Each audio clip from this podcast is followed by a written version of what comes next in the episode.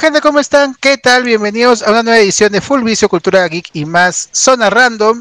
Nuevamente volvemos a petición de todos ustedes para realizar un episodio de Zona Random, como siempre, ya saben, dedicado exclusivamente a un solo tema. Gracias nuevamente por todos los eh, comentarios y por todas las vistas que tiene Full Vicio, por eso seguimos haciéndolo con mucho cariño para ustedes. Y hoy vamos a hablar como eh, no podía ser de, otro, de otra manera, siempre digo eso, me acabo de dar cuenta, este, como no podía ser de otra forma, vamos a hablar de uno de los estrenos más importantes del año, diría yo, eh, eh, de verdad ha sido tratado de una manera eh, bastante chévere, las películas de Neo Genesis Evangelion, lo que corresponde a Rebuild, han llegado a Amazon Prime y lo más importante es que ha llegado pues la última eh, que se estrenó en marzo de este año en los cines de Japón, Evangelion 3.0 más 1.01, su versión 01 que se estrenó, es una edición mejorada de la versión que se estrenó en marzo, esta versión se estrenó en junio y esa es la que ha llegado a Amazon Prime a nivel mundial. Eh, cosa que ha sido algo que agradecemos bastante. Eh, teníamos muchos, yo al menos tenía dudas de cómo podríamos ver Evangelion había muchas ganas, obviamente, porque había todo una, un espacio de casi ocho años entre la última película y esta. Así que había mucha expectativa y qué bueno que se logró este trato con Amazon Prime Video y que a nivel mundial, en todas partes del mundo, ya puedan ver esta esperada conclusión de, pues, se está vendiendo, se está diciendo que es la conclusión definitiva de Evangelion, franquicia que empezó en el año 95 y que probablemente, bueno, no probablemente, se, se dijo por el mismo creador Hideaki que este es su último final, porque ha tenido varios finales. Así que este sería el final definitivo, el adiós a la franquicia. Así que vamos a hablar, gente, hoy de, de este tema. Vamos a hacer un breve resumen de la pela.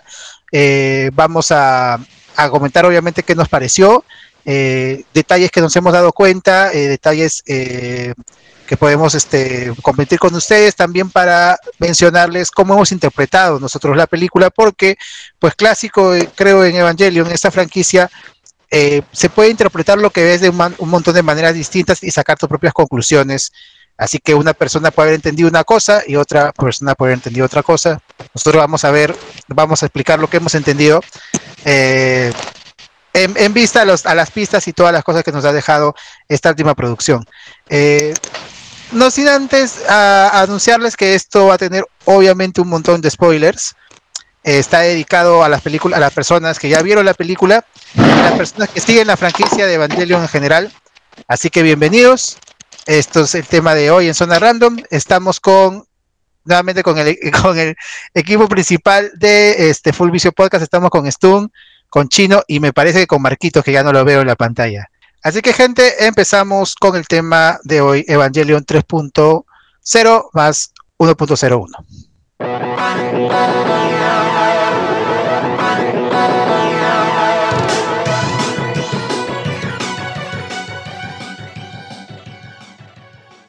Bueno, gente, empezamos a hablar de esta esperada película de anime, eh, de la importante franquicia de Neo Genesis Evangelion que inició, como ya lo mencioné, en el año 95 un anime que pues lo animó el estudio Gainax en su momento ya donde Gainax ya no empezaba a hacer nada más en realidad y se convirtió en una franquicia muy importante para el anime japonés, para muchos el mejor anime de la historia, para muchos, para, otros no, pero eh, hubo una, un review de estas como, como precisamente es el nombre de estas nuevas cuatro películas, una nueva manera de contar la misma historia, en cuatro películas eh, que se planeaban lanzarse cada dos años y se cumplió en las dos primeras. En la tercera se demoraron tres años de una película a otra y en esta se demoraron pues ocho años prácticamente. Hubo muchos retrasos, ocurrieron muchas cosas en el camino. A Hideaki Anno se le atravesaron muchas cosas en el camino, la verdad. Eh, entre ellas una película de Godzilla. Pero finalmente eh, la película dio eh, vio la luz del día el 8 de marzo que se estrenó en Japón.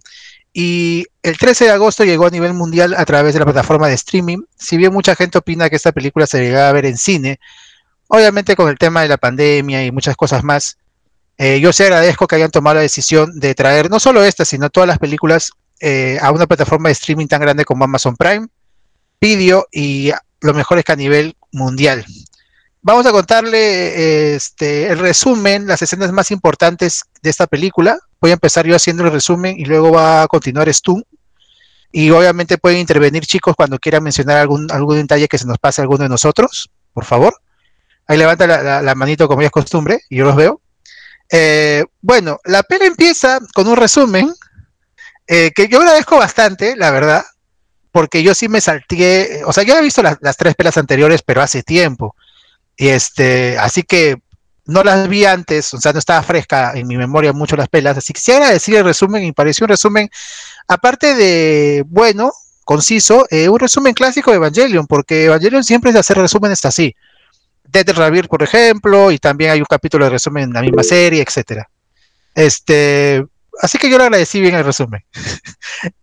Luego vimos otra cosa que podríamos considerar resumen, porque ya lo habíamos visto, que es este, la famosa escena del ataque en París, donde Mari y el equipo de Willy tratan de revivir el, eh, la ciudad de París, que es una de las ciudades afectadas por el casi tercer impacto. En la ciudad está todo rojo y nadie puede vivir ahí, ¿no? O está, porque es lo que explica en la pela. Pero, y, lo, y este, spoiler, logran, este, pues, sorprendentemente, revivir la ciudad de París.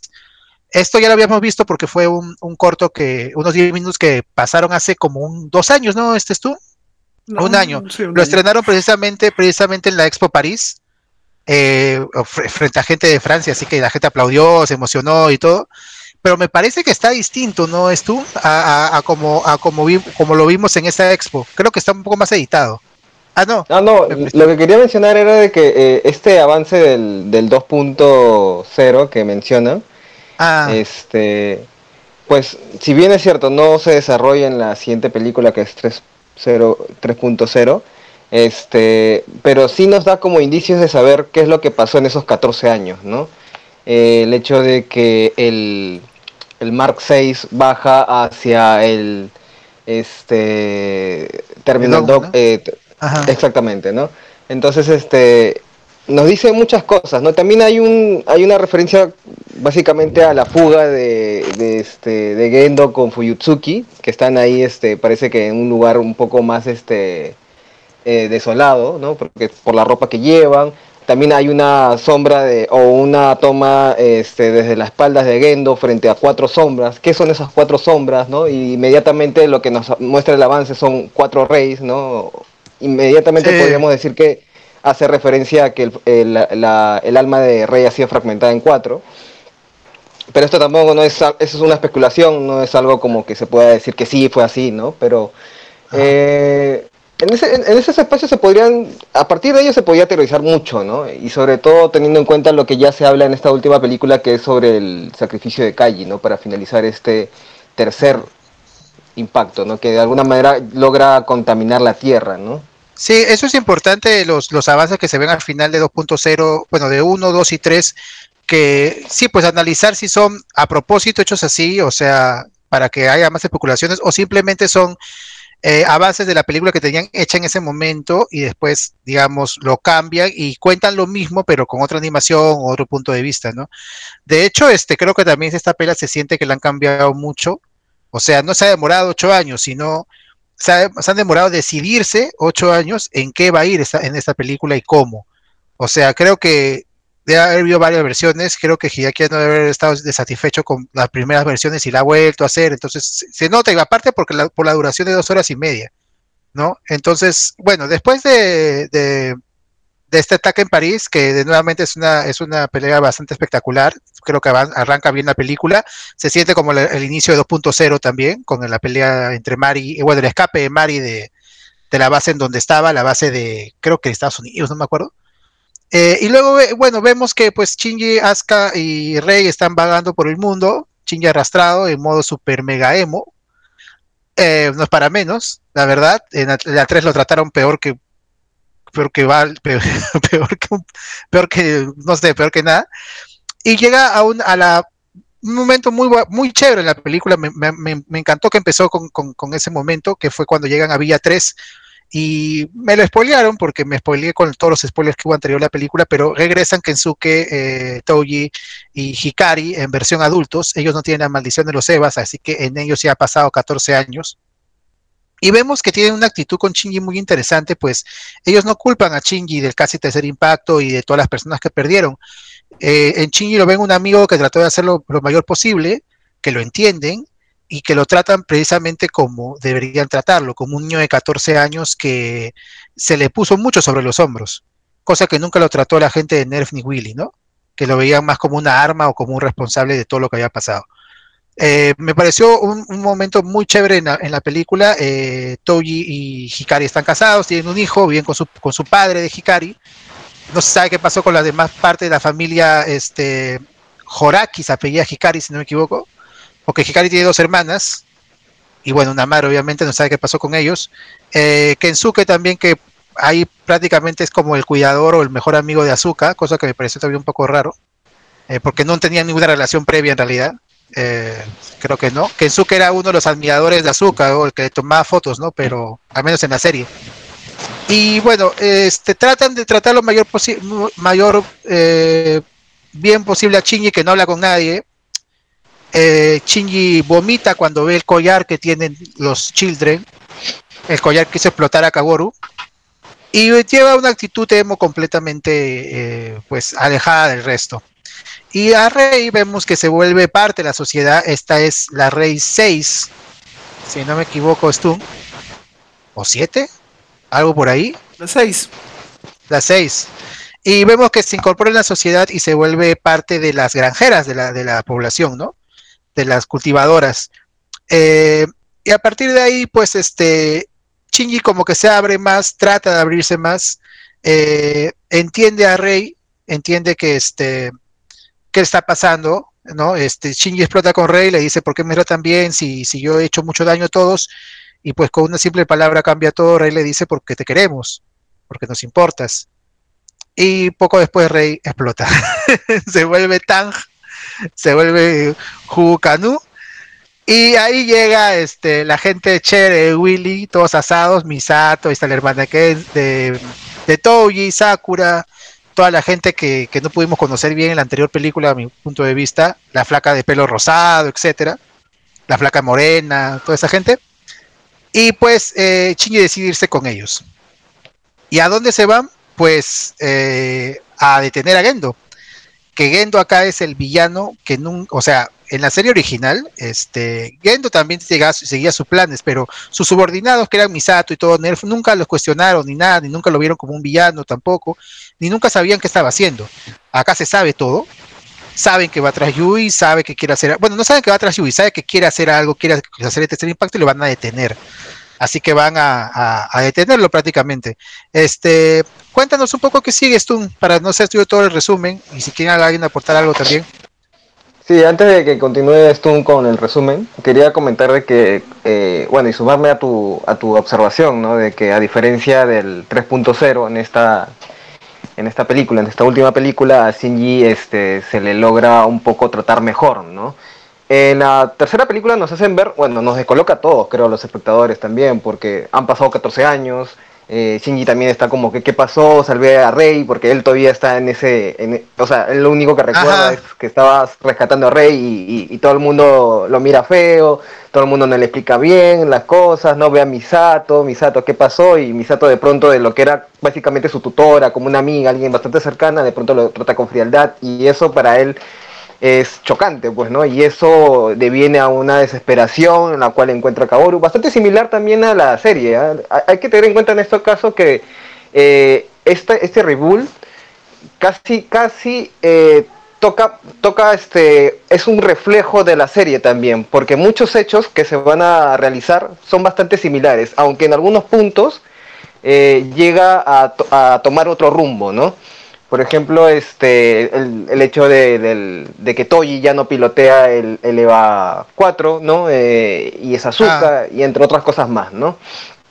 Pero bueno, este, creo que aquí Shinji eh, es su desesperación, es su punto más bajo, y ya en esta película logra, después de muchos intentos, tanto de Azuka, de sus amigos de la infancia y de Rey, poder de alguna manera eh, recuperarse, ¿no? Y salir de ese, de ese hueco en el que estaba, ¿no? Y, Rey es clave para eso, ¿no? Por, lo que tú ya comentaste. Eh, esto de ahí, este, te voy ayudando si quieres. ¿Qué pasó después? Después de la batalla ocurrida en París, limpian a la ciudad de esta barrera L, que es una especie de materia roja que impide la existencia de vida. Se adentran a la base de NERP Europa para sacar partes de EVA para que estos sean reparados y ahí viene lo que se podría denominar la calma antes de la tormenta. Se dirigen a un poblado a Villa 3, donde se encuentra Toi, Kensuke y Hikari, los compañeros de Shinji en el colegio, que se suponía que estaban muertos. Esto para muchos es, creo que, lo mejor de la película, que es donde se ve lo que hace lo que resta de la humanidad después del casi tercer impacto. Se ve el día al día de las personas para sobrevivir, arar el campo, ejercer sus profesiones como ser doctor, mecánico y otras cosas. Lo curioso de esta escena también es eh, el, crecimiento de Rey, eh, este clon, se ve como eh, experimenta cómo es la vida humana, ¿no? Los sentimientos, el por qué, incluso se sorprende cómo es el embarazo, cómo son los niños, aprende a expresar los sentimientos humanos, para, se le ve en una situación de curiosidad eterna, se podría decir que es muy adorable. A esta villa llegan puntualmente Shinji, Asuka y Rei. Shinji se lo ve en estado catatónico a causa de la muerte de Kaoru. Alrededor de, la, alrededor de los campos hay como que una especie de purificador de ambiente que hace que evita que esa materia roja ingrese, ¿no? No, se me olvidó, ¿sabes qué? Un detalle mencionar en toda esa parte, eh, pues que Shinji conoce a alguien muy importante que le presenta a Kensuke, que es este el hijo de, de Misato con Kai, que se llama de igual Robbie, ¿no? Que a mí me pareció, eh, pues no, es necesario que exista ese personaje, sinceramente, o sea, yo creo que no sé si forzado, pero está un poco de más. Aparte sale un rato nada más ahí a saludar, digamos, y luego pues le ponen importancia a, Misato. De hecho, del lado de Misato y de, y de, Gendo, se habla mucho el tema de hijos abandonados, ¿no? Ellos dos son padres que, que dejaron a sus hijos persiguiendo una nota más, algo más importante para ellos, ¿no? Habla Chinito, por favor. Sí, eh, eh, hablando sobre el hijo de Misato y, y ¿cómo se llama? Kai. ¿no? sí tiene de cierta manera un, bueno, al menos como yo lo vi, ¿ya?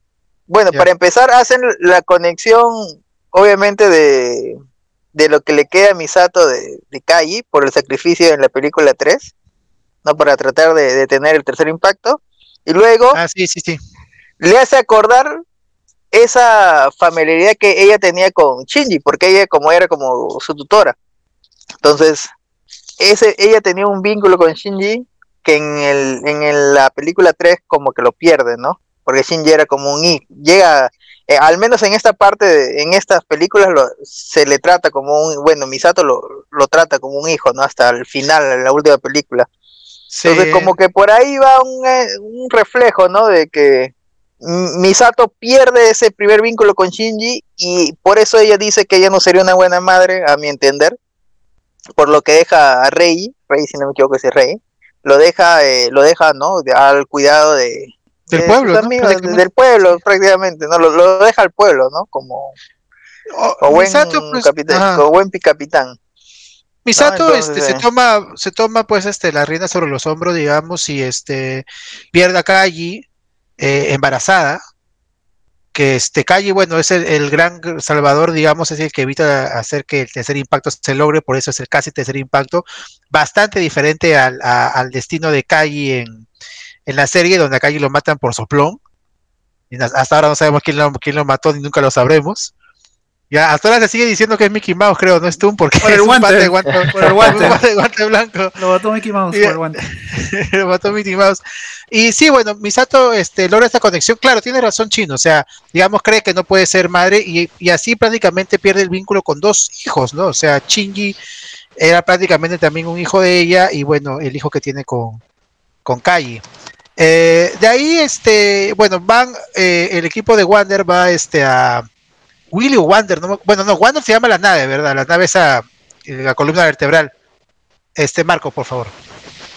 Sí, antes que pasemos a, otro punto, quería comentar algo de Kaji, ¿no? En este caso, eh, se da a entender, creo, por el avance del 2.0, de que Kaji ya no es este, no muere efectivamente, pero es el que eh, revela las intenciones de Sil y de y de Gendo, Ikari y de Fuyutsuki. Por lo tanto, pareciera que todos se revelan toman este, las naves, los Evas, ¿no? Y este, parece que en ese sentido se, expulsa, o bueno, Gendo y Fuyutsuki no tienen otra que irse, ¿no? Es por eso esa toma en la cual están en este eh, lugar de soldado, ¿no? Eso es una especulación, pero se puede decir que fue así, porque no termina muriendo y es más, termina sacrificándose eh, para eh, detener el tercer impacto, ¿no? Tiene sentido bastante lo que dices, ¿ah? Este, no lo había pensado, la verdad. ¿Quién les contó a, Misato y, a, al resto este, los planes de, Nerf, no? Eh, claro, no podría haber sido otro que Kagi. De hecho, entonces por eso Kagi lo ven como un héroe. Y precisamente por eso es que van a detener a Gendo a la Antártida. Y este, pues Gendo lo que trata de hacer es hacer un cuarto impacto con el Evangelion 13. Eh, van Azuka y Mari a evitarlo. En una pelea también bastante buena, creo yo.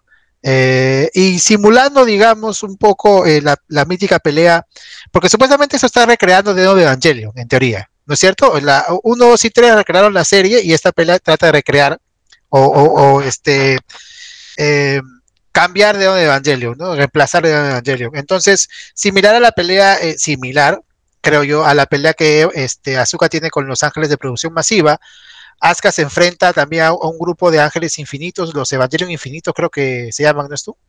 Bueno, eso ya es para hablar más adelante, ¿no? Pero son evangelios que han quedado atrapados en, como que en el antiuniverso, que son de, otros eh, universos paralelos, ¿no? Que lo rechazaron, ah, rechazaron la, conexión con, una se enfrenta, no me acuerdo si se enfrenta a ellos, se enfrenta, hay unos de Evangelion con cara de ese calavera que me parece que son el reemplazo de los de producción masiva, eso no me acuerdo que, cómo se llama o no. Creo que son ah. el Mark, no me acuerdo, 11. El 11 creo que era, el 11 creo que era. No, sería 11, sí. Ok, Asuka se enfrenta a ellos, eh, revela que tiene parte de un ángel en, en, su ojo, creo que es el ojo este, derecho que tiene, que tiene con el parche, eh, probablemente por la infección que tuvo cuando controló el EVA 4 el Eva Negro, y este se saca el, se saca el parche, le sale un, eh, así el, ese purificador que tenían en, versión enorme en la, en la, ciudad, le sale uno chiquito del ojo, y este activa su versión ángel, y nuevamente Asuka pierde la pelea. Así que este, pues, por decisión de Shinji, pero no por, por, por, o sea, lo evitan, porque ya la gente de Willy este, piensa de que cada vez que Shinji entra un Eva va a venir lo peor Shinji decide este, enfrentarse a su padre, no enfrentarse, sino tratar de hablar con él, en teoría. Ya un Shinji bastante maduro, mucha gente lo dice, eh, un Shinji ya cambiado, decidido, se enfrenta a todo. Eh, hay una discusión muy interesante entre Sakura, Minori, que es la flaca de pelo rosado, y Misato para ver si se sube a Eva o no. Eh, la maduración de Shinji ya en estas instancias de la película se debe a la catarsis que tuvo en el campo estuvo eh, prácticamente, o sea, estuvo en depresión total, en estado catatónico y con la ayuda de, no sé si decir ayuda, pero a la fuerza, con la intervención de, de Azuka, sus amigos y de Rey, él como que salió adelante, ¿no? Lo, lo, convencieron de que el tercer impacto, el casi tercer impacto, no fue del todo su culpa, ¿no? Y que hay una posibilidad de poder enmendar las cosas. Por la muerte, creo que el mayor impulso fue la, murió ante sus ojos Rey 6, que es como decir la, comparándola con la Rey eh, la Rey 2 de la serie antigua, que es la Rey que obtuvo sentimientos, es la Rey que ya logró expresarse, expresar cariño, saber lo que siente y saber lo que quiere. Y, hay, hay este una parte igual a la serie cuando llora y dice estas son lágrimas nunca me ha pasado, ¿no? ¿Qué es lo que está pasando? Eso pasa en la serie también cuando antes de morir, ¿no es cierto? La, Rey. La Rey 3. Parece que es la Rey 3. la Rey 3, ¿no? Y bueno, este, Shinji se trata de enfrentar a Gendo. Gendo está, eh, bueno, vemos que Gendo ya no es un humano, ha, perdido su humanidad. Eh, se entiende que es un ángel, tiene un hueco acá en la cara, mi causa. Así que se entiende que, no es humano, es un ángel. Y este, entra al EVA 13 y pues este, Shinji y, y este, y Gendo se enfrentan en una pelea que antes del programa acá mi causa el chino estaba quejando que la animación fea, que no sé qué, una pelea completamente hecha en 3D, eh, muy interesante donde vemos eh, de fondo varios, varios este, fondos eh, clásicos de Evangelion, vemos el, el cuarto de Rey, vemos la casa de Misato, vemos el, el, colegio, el salón del colegio, y ahí se enfrentan los Evas. A mí me pareció interesante, pero claro, sí se, se, nota el choque porque sí es, hasta ese momento no había tanto 3D, ahí es completamente hecho en 3D eh, cel shading, es decir, es un 3D que luego tratan de hacer que se parezca en 2D, no a veces no resulta bien, pero a mí me parece que estuvo bien, no pasa, aprobado, no, no, jalado no creo. Y este, bueno, después de la pelea, eh, la misión de Chingy es rescatar a todos de donde se encuentran, de este vacío infinito donde se encuentran del, del universo, eh, del antiuniverso, que es donde se encuentran ahora, rescatar a todos los que están ahí y, este, y evitar el tercer impacto. Habla con Gendo, tenemos este, un resumen de lo que Gendo ha pasado eh, con Yu y con todo y con todo el equipo de Nerf. vemos este momentos en donde se parece a Shinji en su versión eh, joven. Vemos la revelación de que el Walkman que tiene Shinji y que lo tiene Rey después es de Gendo. Eso es al menos lo que yo entendí. Así que Gendo eh, ve a su hijo como nunca lo había visto antes. Y si él trata de buscar a Yui, que fue lo que en teoría hizo todo esto, eh, creo que ve por primera vez a, Yui en Shinji. ¿no? Y creo que eso es lo que yo entendí al menos porque menciona, ya la encontré, ¿no? O sea, se da cuenta de que su hijo, Yui estaba ahí frente a él todo el momento, ¿no? Es, su hijo, ¿no? Es este, es este, el reflejo de ambos padres. Y Gendo se va, están en el tren, el clásico tren donde ocurren muchos momentos de reflexión en el Evangelio. Este, se baja el tren Gendo y se va. Y así que, digamos, me imagino, no sabemos qué pasa con él, porque no sobrevive o no lo vemos después. Eh, entendemos que vive, ¿no? No, no, porque no muere ni se va a, ningún otro lado. No sé cómo lo vieron ustedes. Yo creo que sobrevive, ¿no? Eh, yo creo que ah, es parte de un sacrificio, ¿no? Para que se cree, digamos, este nuevo mundo, entre comillas. Creo ah. que la fusión de él y Yui es como un sacrificio para que esto llegue a lograrse y no causar el, cuarto impacto en sí. Eh, bueno, eso sí, puede entender, ¿no? Eh, sí, porque no, se entiende que hay un sacrificio, se tiene que hay alguien que debe irse, ¿no? Claro, porque el mismo Shinji era el que se iba a sacrificar, porque él mismo se empieza a despedir de todos, dicen ya, chao, ya. Y ya, pues. Y ya, sí, este... jefe le dicen, pues, ¿no? Para eso somos tus padres, pues, ¿no? Sobrevive, algo, algo así. algo, algo así me, me da esa sensación, ¿no? De un sacrificio de los padres por, por, su, por su hijo, ¿no? Por el futuro de su hijo. Eh, creo que aquí sería importante eh, recordar este un poco el personaje de Yui y lo que pensaba, ¿no? Eh, recuerden que en el capítulo 20, si mal no recuerdo, bajo las memorias de Fuyutsuki, eh, en una de las últimas conversaciones que tiene con Yui, Yui le dice que eh, eh, básicamente una persona podrá vivir en cualquier lugar, ¿no? En este caso Shinji podría vivir, lo importante es que esté vivo y que, y que mientras que viva puede encontrar su propio paraíso para ser feliz, ¿no? Etcétera. Entonces, este, en ese sentido, eh, lo que Shinji logra al final es este darle un poco, darle esa, esa felicidad a cada uno, ¿no? Ya que él está tomando la decisión en este punto de, eh, de la historia, ¿no? Le resuelve, resuelve algunas cosas con azúcar, resuelve las cosas con azúcar finalmente, resuelve las cosas, trata de darle un lugar a Rey, ¿no? Porque le dice una parte tuya, ¿no? Eh, asumiendo que hubieron varias este, versiones de ella, una versión de ella se fue feliz en este pueblo, ¿no? Entonces ella da la, da la idea de que, o la intención de que va a volver a ese pueblo, ¿no? A renacer en ese pueblo, o a regresar al pueblo. También a Kagoru le da un le da un final, ¿no? Le, entendemos aquí que Kagoru es, es Adán, ¿no? Es, tiene el alma de Adán, en realidad es, es, un, es un clon con el alma de Adán. Entonces él mismo confiesa de que él escribió el libro de la vida y quería conocer a Shinji. Eh, y su destino siempre es encontrarlo, ¿no? Dando a entender también que hay como varias este, versiones del mundo, de la historia, por lo, cuanto, por lo tanto es válido también la serie como el reboot. Y este y bueno, ¿no? Shinji le dice que, en realidad lo importante es que él sea feliz. Bueno, en este caso bajo las memorias de Kaji, ¿no? Kaji le dice que él, él no quería la felicidad de Shinji, sino que ante la felicidad de Shinji él sería feliz. Por lo tanto, de alguna manera se le, se le manda un mundo con Kaji con, y con este y con Misato, que es lo que dice Kaji, ¿no? Acompáñanos a, este, a, la Tierra a, reconstruirla, ¿no? Pero no se entiende muy bien a dónde va en este caso Kaoru, pero de alguna manera está con Kaji y con mi, eh, Misato. ¿no? Sí, está con Kaji, que también... Pues, Shinji decide que lo mejor, al, conversar con Rey, decide que lo mejor es un mundo sin Evas. Y al decir esto, tiene que eliminar los Evas, ¿no? Y qué mejor manera de eliminar a los dos más fuertes Evas, que en este caso son los que deciden básicamente el destino de, la humanidad, del universo, del mundo, ¿no? Y obviamente alguien tenía que destruirlo, ya que quedaba él, él decide destruirlo, pero en último momento eh, su madre, ¿no? Básicamente lo, lo bota, ¿no? Lo, lo, saca del EVA, lo regresa a un mundo, lo, lo, lo lanza a un mundo, no sabemos si es el mismo mundo donde están los demás. En teoría, ¿no? Sí. En teoría sí, pero digamos que alguien tiene que destruir los EVAs, ¿no? Para crear este mundo sin EVAs, ¿no?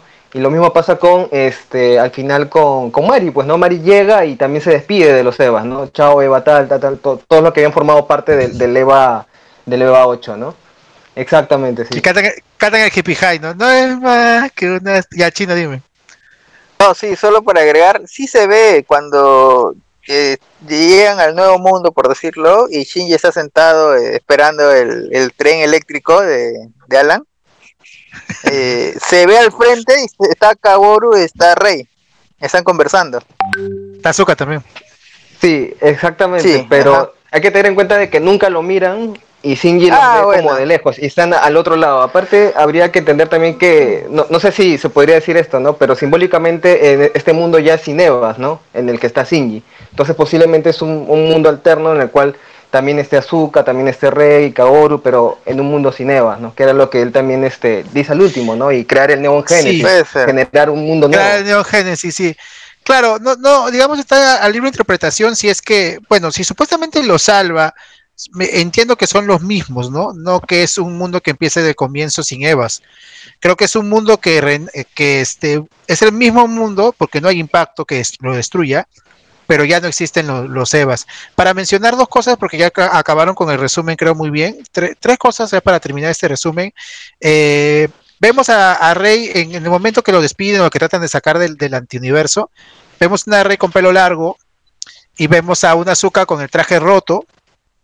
Y este, lo que me dijo, este, leyendo varios foros, leyendo también este, por ahí varias páginas, es que ya Rey y Azuka están libres de la maldición del, del Evangelion y ya han crecido ya han pasado de niñas los 14 años. Y es por ello que la vemos así. Eh, también mencionar la despedida entre Mari y Fuyutsuki, donde se revela que Mari es parte del equipo de Nerf. Hay muchas teorías sobre esto. Eh, le dicen Mari Escariote, ¿no? Que es su nombre completo. La traidora, por así decirlo. Y eh, también se revela, por lo menos se entiende de que Azuka también fue un clon como Rey, porque vemos que hubo un proyecto Chikinami, donde vemos un montón de, de, azúcares. Y lo último que quería mencionar es que la frase que vemos en el tráiler, este, subete, eh, ¿cómo es? Este, sayonara, subete no Evangelion, o sea, adiós a todos los Evangelions, o se entendía adiós a Evangelion, pues la menciona cuando todos los Evangelion están falleciendo, oyéndose. Vemos solamente los Evangelion que aparecían en el review, ¿no? Yo esperaba ver ahí a todos, a los de producción masiva, etcétera, pero no, solamente vemos a lo de a los de Rebuild. Y bueno, como lo mencionó ya el chino, pues la película termina con este mundo nuevo sin Evangelions, eh, donde pues, como dicen, ante la duda, ya tú sabes, este Chingy se queda con Mari, eh, por sorpresa de muchos, creo que ha sido lo que más ha quejado los fans, pero bueno, Chingy se quedó con Mari, de la cual no sabemos mucho todavía, ni dónde vino ni nada. Y precisamente la película termina ahí, con una toma de, me parece que es la ciudad de, debe ser Osaka, donde se encuentra Kara. Eh, vemos una ciudad en live action y así termina Evangelion para siempre. Se, espera que así sea, ¿no? Eh, eso ha sido el resumen, gente, y ahora vamos a, comentarles en lo que queda del programa nuestras, nuestras interpretaciones, que entendemos un poco los personajes que se nos ha pasado decir en este resumen y este y análisis más profundo de, de lo que fue esta película.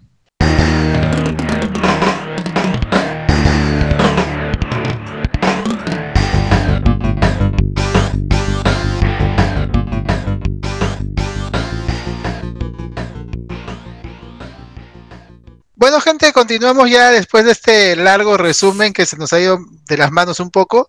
Eh, vamos a hablar de algunas interpretaciones o escenas que, hemos notado y queremos compartir con ustedes. Eh, yo voy a empezar. Eh, bueno, vamos a empezar con Stun, que nos estaba contando de una. ¿No? Ya. chino, ¿quieres hablar chino o, cómo es? No, yo sí quiero hablar porque como van a hacer sus, sus, sus teorías, se van, a demorar más. A mí precisamente, la primera hora es la que me gustó más en, eh, en sí. Visualmente muy bonita, musicalmente también, la fotografía, no sé cómo le llamen, los colores, todo es muy bonito. El único errorcito que le podría encontrar a la primera hora es cuando Azuka le, hace eh, comer obligado, eh, lo, obliga a comer a Shinji, que no sé, no me cuadro bien esa escena, con el dibujo, sí, eh, no sé, la animación, el dibujo, el juego de la cámara, el ángulo, no sé, no me cuadro bien, pero de ahí todo muy bacán. De ahí después que Rey se hace pulp, después las peleas también bacán cuando van a tratar de tener el cuarto impacto, y después lo último que me gustó, bueno, la, ya dijiste que la parte 3D que no me gustó mucho. Y lo último que me, lo que más me gustó casi es ya la escena final, cuando sale Rey Super Saiyan 3. Y, y cuando Shinji, claro, y, cuando Shinji dice, ¿no? Pues Neon Genesis. Esa, es, la, sí, es, la, parte que más me gustó, creo. Pero a mí me ha parecido una película muy correcta. Creo que hablando de animación y música, eh, creo que todas las películas de anime deberían tratar de lograr algo similar, ¿no? Claro que hay otros tipos de animaciones que también no tienen este logro, pero tienen su propio dibujo, ¿no? En temas de animación también, ¿no? Dibujo y animación, que no están mal, pero eh, es, digamos, el resumen de lo que se debe tratar de lograr, ¿no? Al hacer una producción de buena calidad. Bueno, este, sobre lo que gracias Chino, sobre lo que entendemos de la, de la pela, este, yo estoy de acuerdo con, con este, con Chino, este, yo creo que cada película ha superado en animación y en música la anterior en sí. O sea, visualmente y, técnicamente está muy bien. Eh, algo que, que, va a mucha interpretación, yo me he encontrado con fans que rejuran que es de cierta manera, o sea, no, no aceptan otra opinión, es si esta película es una secuela o una continuación del final que vimos en The End Evangelion. Y este, yo creo que eso está libre interpretación. Yo creo que no hay suficientes pistas ni, ni, ni, cosas concretas para decir que esta fue una secuela. Creo que está a libre interpretación para mí. Ya creo que puede ser tanto un mundo alterno o una interpretación. ¿Por qué? Porque el mundo del antiuniverso desconfirma que pueden haber viajado por el tiempo o esto sea, la misma línea. Porque la, teoría era de que habían viajado por el tiempo para obtener las dos lanzas. Bueno, no viajaron por el tiempo, fueron a un mundo donde había más lanzas, el antiuniverso, y donde hay distintas líneas, donde puede ir la línea del manga, la línea de Petit Eva, si quieres, etcétera. Pero si alguien como yo interpreta que es un final diferente, o sea, que no es el final de todo, sino otro final, porque hay otros dos finales, que es el de la serie y el de la película, creo que también está, es válido. Este, esto tú opinas diferente, ¿no?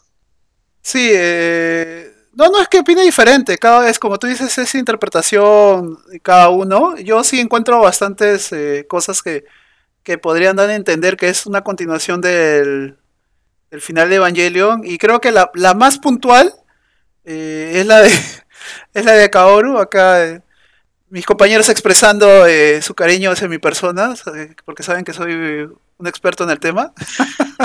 bueno, eh, es que se ve eh, a Kaoru en el, en el 2.0, en que está bajando del EVA, del, del, EVA hecho en la luna. Sale, sale baja. La escena final es Kaoru diciendo: Esta vez te haré feliz, Shinji. Y ahora, otro diálogo comprometedor en esa última película, el, el 3 más 1 sale en el tren hablando, dando a entender que él es parte de un bucle, en la que ha reencarnado varias veces y su destino siempre es, eh, siempre ha sido tratar de hacerlo feliz a Shinji. Aparte de eso, eh, los Evas del Infinito, que si bien eh, aparecen sin cabeza, si, se, si ven la silueta, si le toman mucha atención a la silueta, es el EVA 01. Y eh, la explicación que dio Gendu cuando están yéndose al, al antiuniverso es que estos han sido eh, Evas que han rechazado la conexión. Tal vez, eh, tal cual como se da en el final de Evangelion, en que Shinji rechaza la, rechaza la fusión que tiene con, el, con Rey, con Rey el ángel. En el final de Evangelion antiguo se están fusionando, ¿no? Y Shinji rechaza la fusión. Y es cuando eh, se deshace el ángel. Y es eh, el Eva queda volando hacia el espacio exterior junto con la lanza Longinus. Y ahora me acabo de enterar leyendo de que había una lanza que en realidad representaba a la luna negra. Ajá. ahora, ahora como te digo, ahí y puedo seguir en realidad pues, infinitamente. No, no infinitamente, pero creo que hay varios indicios que sí dicen que eh, realmente es una continuación directa por el simple hecho del bucle hasta lograr el, como dice el final, ¿no? Eh, adiós a todos los evangelios. La única manera de parar este bucle era eh, eliminando los evangelios de la ecuación, ¿no? Sí, entiendo que puede ser una manera de interpretarse, pero pues, o sea, ¿por qué estarían conectados? No simplemente son, son otros universos que pasaron en otro momento, ¿no? Eh, porque hay muchas diferencias, o sea, en teoría, eh, lo que decía mucha gente es que era, este eran, esto era el mundo después de, de Evangelion y no necesariamente, ¿no? O sea, no, no el que sigue, tal vez otro, otro, otro, no ese sea el mundo, qué sé yo, 3000, 4000. Eh, o simplemente son eh, distintos mundos separados. Eh, yo creo que se puede interpretar de varias maneras, ¿no? Acuérdate que están en, el antiuniverso, ¿no? Es ahí donde se ven los Evas. Los Evas no se ven en, el universo, en, el universo normal, o sea, afuera. Aparte, hay muchas cosas, o sea, Chikinami no se parece mucho a Soryu, eh, no tenemos el mundo con Mari, etcétera, ¿no? Em, yo creo que si te quieres quedar con el final de End, está bien, o sea, muchos dicen, no, ese es el final definitivo, recién acaba Evangelion, no es cierto, Evangelion iba a terminar en la serie eh, los, los, auspiciadores y los fans quisieron que no les gustó ese final, hicieron otro, el de Evangelio, y ahora es una nueva versión. O sea, yo creo que, hay, hay, tiene razón este Stun en, unos puntos, pero al final es interpretación porque no es concreto, o sea, no te lo diste en concreto. No, Yo no, no, no, es una, no es algo que yo imponga, pues, o sea, yo creo que supongo, no sé si será minoría o tal vez los grandes fans acérrimos de, de, desde los tiempos que recién salió la serie, yo imagino que tendremos algo muy una opinión algo parecida, ¿no? Y los que recién están convenciéndose en el mundo de Evangelion, yo asumo que si no han visto la serie, se pueden quedar con las películas nuevas y punto. Es, es el final de, este remake o de esta reinvención o de esta continuación, como quieran interpretarlo, ¿no? O sea, no, no, no, no, hay ningún, no hay ningún problema no, antes de que hable Marco, no me malinterpretes, yo no estoy diciendo que no importa la serie, o sea, y que puedas ver reviews de cero. Yo más bien eh, recomendaría que lo vieras todo para el hecho de que entiendas mejor a los personajes, porque lamentablemente el gran pecado de Rebuild, sí, el gran pecado de Rebuild es que no le da tiempo suficiente a cada personaje. Entonces, no le das el cariño que los tienes en la serie. Los conoces mejor en la serie. Y, y acá los interpretas de otra manera, ¿no? Habla, Marquito. Uf, de lo que dijo Gole se puede decir mucho, ¿no? Eh, yo discrepo porque en sí, este, bueno, es una historia que se repite, pero aparte, este, Rebull, el mismo nombre lo dice, ¿no? Una reconstrucción, es decir, eh, es otro, otro, otra parte, otra versión de la historia que ya conocemos. Entonces, este, no me parece que sea una continuación directa, porque desde, sí ya hay varios puntos divergentes. Creo que uno de los más claros, poniendo, poniendo ahora en perspectiva, sería la aparición de, eh, Mari, eh, ya que, bueno, en este caso sumándonos un poco, asumiendo de que este capítulo de manga es este canon, ¿no? Eh, Mari pertenecía al grupo de investigaciones de, de NER básicamente, o mejor dicho, era parte del, grupo en el que estaba Yui, Gendo, el profesor Fuyutsuki, ¿no? Y además también en las visiones que, y esto se refuerza sobre todo en la película cuando eh, en las visiones de Gendo se le ve a, Mari ahí junto, junto a Gendo, se le ve interactuando con él, se le ve presentándole a Fuyutsuki, se le ve este, posiblemente también presentándole a Yui, porque parece que ella fuera el nexo de Gendo con los otros, ¿no? Sin embargo, en este capítulo del manga vamos a darnos cuenta de que eh, Mari tenía este, una atracción por Yui, una, una suerte de amor-odio, ¿no? Y, este, y decide alejarse, ¿no? Cuando ella decide estar con, cuando Yui decide estar con Gendo, ¿no? Eh, pero bueno, esto es algo muy importante para tener en cuenta de que de alguna manera se confirma de que Mari sí conocía a Yui, a Gendo y Fuyutsuki en esta época de investigador, de, de, investigación de Heri, por, este, posiblemente, ¿no? En el proyecto E. Y este, es posible que es por eso que ella sepa tanto también del manejo de los mismos EVAs, ¿no? Como el activar el modo bestia, entre otras, entre otras este, habilidades que puede tener en este caso su propio EVA número 8, ¿no? Y, esto me parece fundamental, ¿no? Para, para, la historia, ¿no? Y ahora hay que tener en cuenta de que Rebull empieza, bueno, la serie Rebull empieza con Shinji y termina con Shinji. Y el segundo, la segunda película de Rebull nos presenta o destacan más a Mari eh, que a otros personajes, porque es con ella que inicia un punto de quiebre bastante fuerte, porque recordemos que la primera película es bastante similar a la serie, pero sin embargo a partir de la segunda ya vamos a ver cambios más marcados, ¿no? Y yo quería mencionar este ya sobre Mari también, que bueno, no hay nada confirmado, hay teorías nomás, aunque acá es un poco más explícito de que sí fue parte de, del inicio de Nerf de Gering, como lo conocimos en la serie, eh, y la decisión que toma de convertirse en una Children, ¿no? Ella eh, decide entrar a la maldición de Eva y volverse una, adolescente de 14 años, por el simple hecho, bueno, una manera que lo explican es que le gustaba el olor del LSL, ¿no? Y, precisamente por eso siente una atracción a Shinji. Eh, y al final, bueno, se queda con, ella. Quería mencionar una teoría de, los fans ya más acérrimos, es que compara mucho con Mary con Moyoko Ano. Moyoko es la esposa de Hideaki Ano, que llega después de The Evangelion, incluso ella. Entonces, eh, por eso que agrega a Mari, ¿no? A la tercera opción, digamos, entre, entre, entre las que tenía que escoger Shinji, ¿no? Precisamente porque llega Moyoko a su vida. Eh, dicen que la personalidad de Moyoko y la forma que se parece es muy, es, muy similar a Mari. Incluso hay un guiño Moyoko en la parte en que Rey entra a la biblioteca. Vemos un póster del manga. Moyoko es una mangaka en la vida real.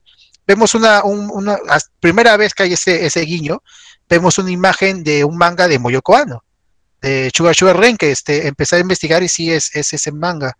Así que eh, recuerden que tenemos un Gendo, un, este, perdón, un Gendo, un un poco diferente al que hizo la serie.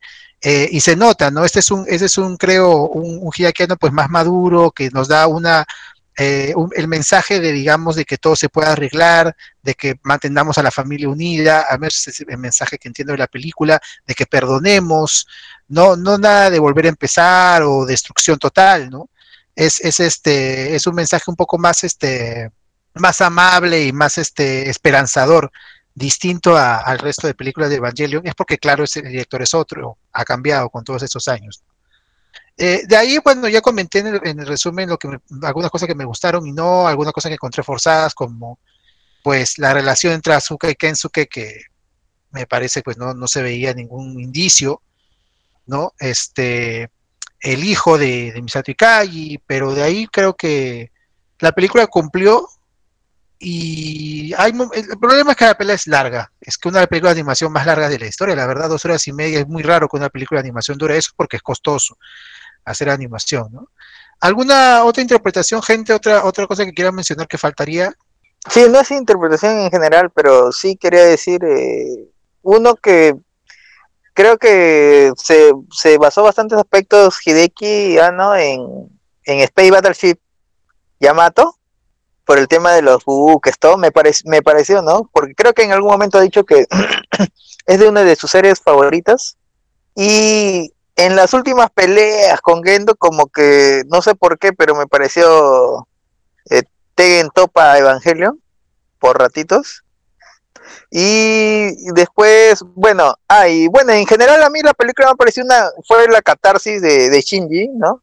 contada a través de Hideki y el crecimiento del personaje ya para acabar nomás, ¿no? Porque en un momento habla con Azuka y le dice, ¿no? Yo también estuve enamorado de ti.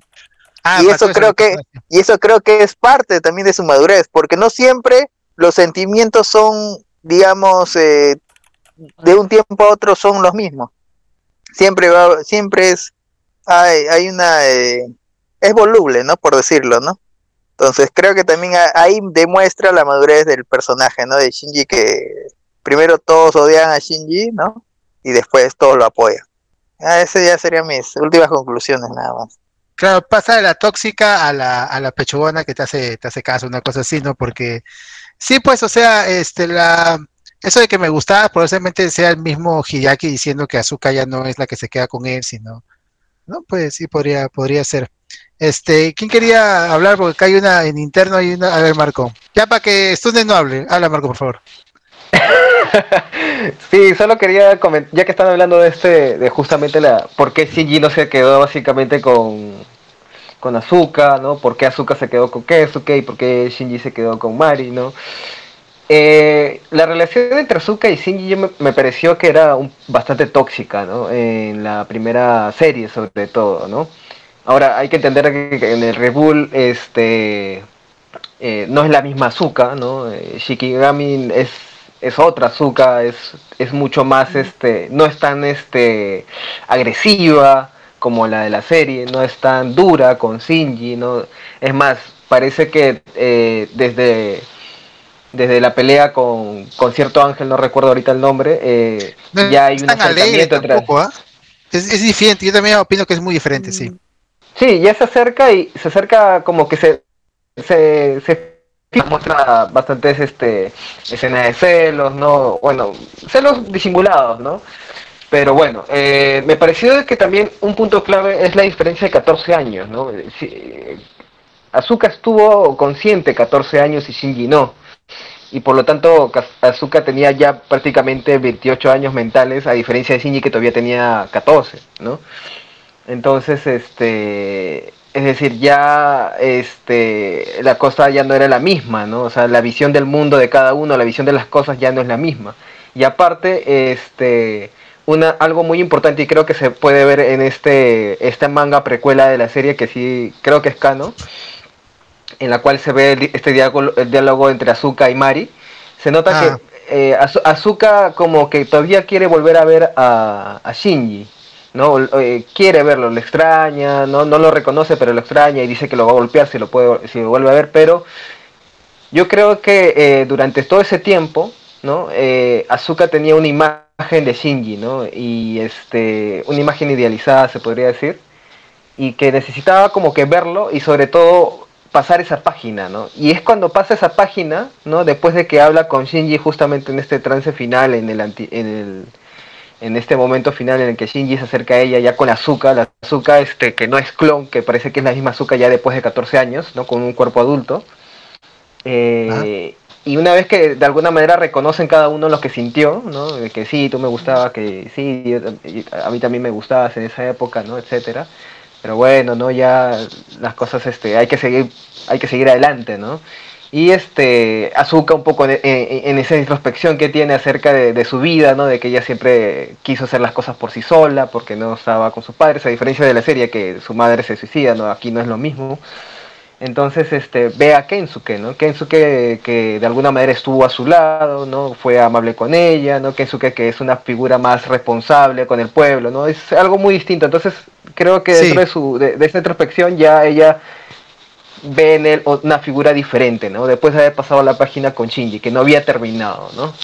No necesariamente una relación romántica, ¿no? Entre, entre Kensuke y, Asuka, sino una relación de protección, de que ese que... Acuérdense que Kensuke, digamos, en cierta manera le gustaba a Asuka, por lo menos en la serie. Bueno, en cierta manera, ¿no?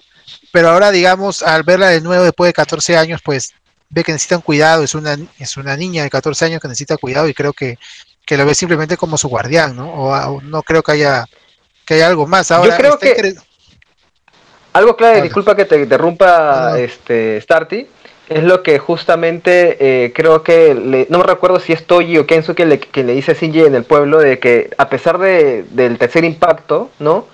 Ah, creo que es Kensuke, eh, porque habla de, de Toji y Suzuhara, ¿no? Eh, perdón, Toji y Hikari ¿no? Eh, el cual a pesar de que después del, impacto ellos se acercaron, a pesar de los problemas ellos congeniaron y se casaron y tuvieron hijos, y formaron una familia, ¿no? Y le dice algo así como que a pesar de todo esto hubieron cosas buenas que sucedieron, ¿no? Y creo que eso también se podría extrapolar a lo que sucede entre Kensuke y Asuka, ¿no? porque no solamente se ven después de 14 años, sino parece que ella ya ha ido varias veces, porque recordemos de que el pueblo básicamente es protegido de, de Vile, ¿no? Entonces, eh, Asuka no quiere acercarse al pueblo y parece que constantemente se queda en la casa de Kensuke. Es más, tienen una confianza en la cual cuando ella está desnuda no hay este, no hay un no hay una sorpresa de parte de Kensuke, es más, Asuka lo llama eh, Ken Ken, ¿no? Ya prácticamente por su nombre y con incluso con, con mucha con más confianza, ¿no? Entonces, eh, no me parece gratuito que, que se haya quedado con, con, él, ¿no? Me parece que hay algo que nosotros no, no, no hemos visto, pero que se, que se, que se puede ver por, por momentos, que hay algo mucho más profundo, ¿no? complementando un poco lo que dices ya para pasar esto en las últimas interpretaciones, este, pues acá está completamente eh, descartada la figura, la figura, una figura que nunca fue muy importante, la verdad, me gustaría, pero no lo fue. La figura de Kyoko Zeppelin, la, madre de, de, Asuka, acá se entiende de que, bueno, no solamente es un clon, sino que sus padres simplemente eh, no la ven o nunca lo vio, nunca las conoció, no que se suicidó su madre, sino que nunca lo vio.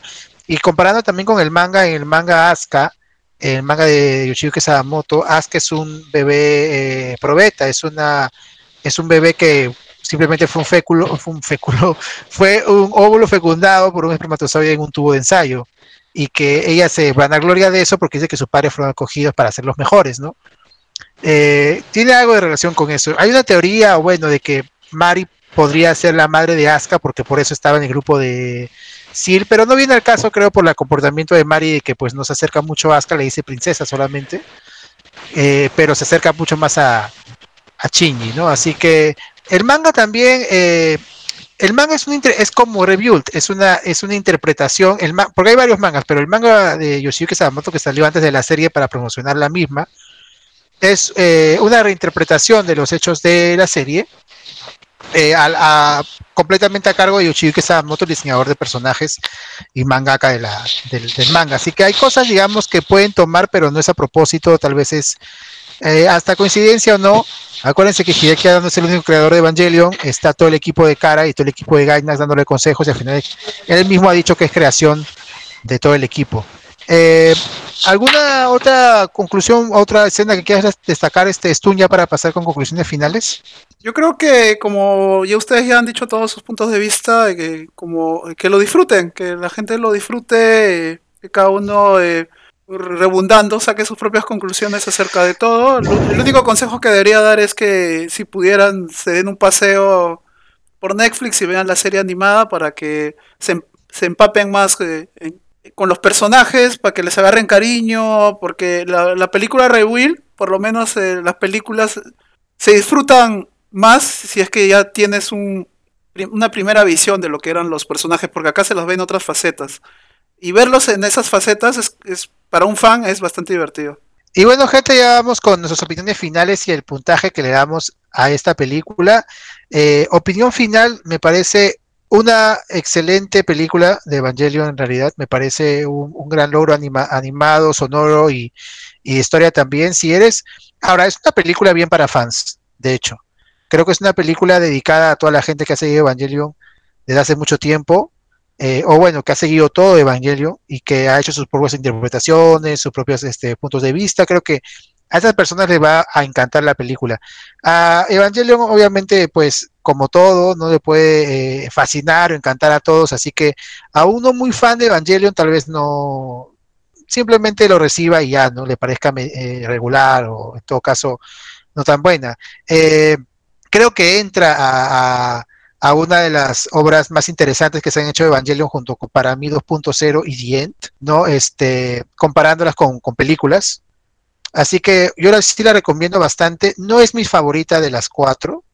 Tendría que volverlas a ver, pero ahorita te, diría que mi favorita sigue siendo la 2. La 2 para mí fue un, un ejemplo de cómo se puede hacer algo entretenido, con teorías obviamente, lleno de acción, eh, lleno de fanservice también. La 2 tiene cosa que era muy importante en la, en la serie, el humor que manejaba, había momentos de relax en la serie, muy buenos, y que no casi no lo vemos en review. La 2.2, 2.0 la tiene, la 2.22 la tiene. Así que yo le pondría, es una nota para mí alta, yo le pondría un 8 de 10, a la 2 le pondría un 8.5 y a esta le pondría un 8.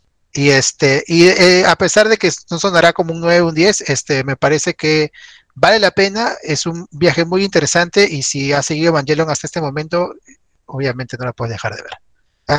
gente, sus opiniones, por favor, empezamos con, a ver quién levanta la mano primero. Eh, ya, esto.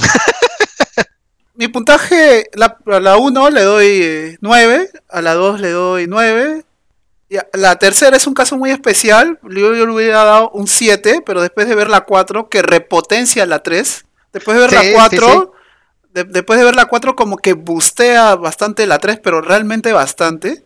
Completamente de acuerdo. Y yo le pongo un 9 ahora. Le pongo un Sí, uno de los mejores méritos de, esta, que yo, yo esperaba, o sea, yo esperaba de, de, de 3 más 1, que por favor arreglara la 3 de cierta manera, ¿no? De que, o sea, continuara con el resto de personajes y, los de reivindicara y lo hizo. Así que sí, estoy completamente de acuerdo contigo. Pues un 9, mi querido Stu. Este, Chino, por favor. Eh, yo no voy a opinar de las primeras porque la verdad, empecé a ver la primera y no me pareció mala, pero no, recuerdo haberla visto con el mismo feeling que la vi la primera vez. Porque, bueno, los primeros 40 minutos creo que le faltó más música a comparación de la serie, ¿no? hablando de, OST. Pero la última me parece correcta, buen final para la serie. Y yo le pondría un 8 como película. Ok, ok. Marquito, por favor, tus conclusiones.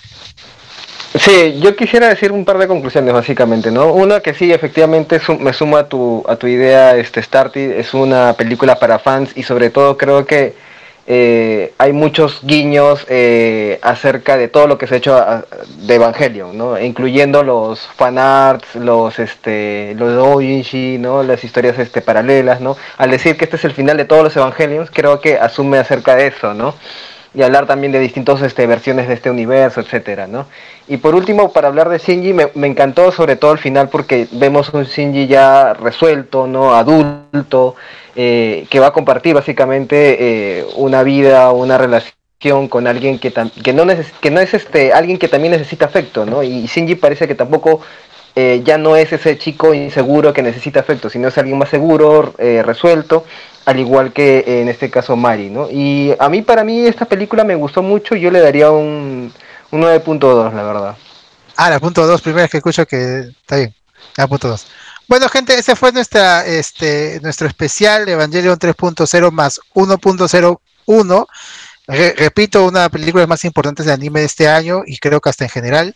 Eh, le recomendamos verla. Recuerden que todas las películas de Evangelion Rebuild están en Amazon Prime Video y este, disponibles en, también en doblaje latino, que habría que mencionar que, eh, bueno, las películas anteriores estaban dobladas en, en, español latino, pero se han vuelto a redoblar por pedido específico de cara.